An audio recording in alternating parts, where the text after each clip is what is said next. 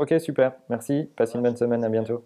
Hello, hello, mon nom est Emmanuel Diaz et nous voilà de retour au show dans Paris après les épisodes des sommets du digital à la montagne. Si vous ne les avez pas vus, regardez-les par ici. Alors aujourd'hui, on va parler du retour à un web plus intime. Est-ce que 2017 sera le retour à un web plus personnel?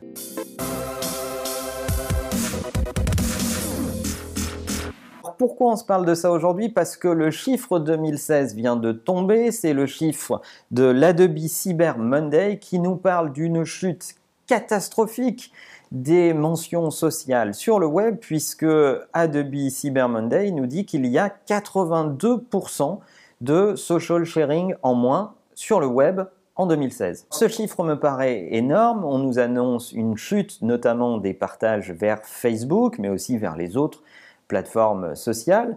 Et on nous l'explique au profit d'un autre partage, le partage one-to-one, ce qu'ils appellent le partage du dark social.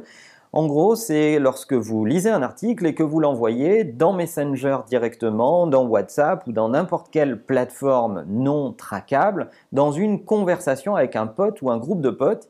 Et effectivement, là, on perd les analytics puisque ça passe dans une conversation privée. Alors de là à se dire, est-ce que c'est la fin des grands espaces sur le web? Effectivement, il y a eu toute une ère qui a été pendant une époque appelée le web 2.0 où chacun a été dans la constitution de sa communauté, ses amis sur LinkedIn, sur Facebook, euh, ses communautés Instagram, etc. etc.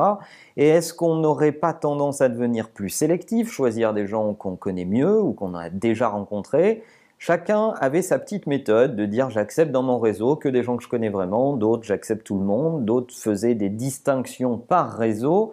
Bref, la chute de ces chiffres nous amène à penser que euh, le partage à tout va, c'est un peu la fin. Du coup, et par effet de bord, ça revalorise les partages évidemment, puisque du coup, les partages publics qui sont faits sont de réels partages avec un véritable impact.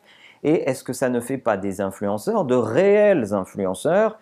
Ont un véritable impact sur leur communauté. C'est en tout cas la question qu'on peut se poser à la lecture de cette étude. Alors du coup, racontez-nous comment vous gérez vos réseaux sociaux. Est-ce que vous acceptez tout le monde?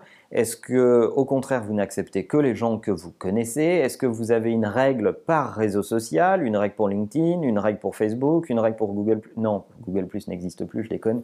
Euh, il n'y a plus personne en tout cas dedans. Euh, et comment vous faites en fait? Et comment vous faites vos partages surtout? Est-ce que vous partagez publiquement? Est-ce que vous partagez dans des groupes d'amis ou dans des groupes thématiques?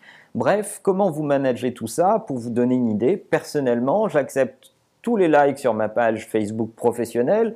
Sur mon compte Facebook personnel, je n'accepte que des gens que je connais ou que j'ai déjà rencontrés. Et sur LinkedIn, que des gens que j'ai déjà rencontrés ou qui m'ont été cooptés par des gens que je connais. Ce sont mes règles, elles valent ce qu'elles valent mais je serais curieux de connaître les vôtres et de connaître vos règles de partage. Racontez-nous ça dans les commentaires et n'oubliez pas que la meilleure façon de marcher, c'est de vous abonner. À bientôt!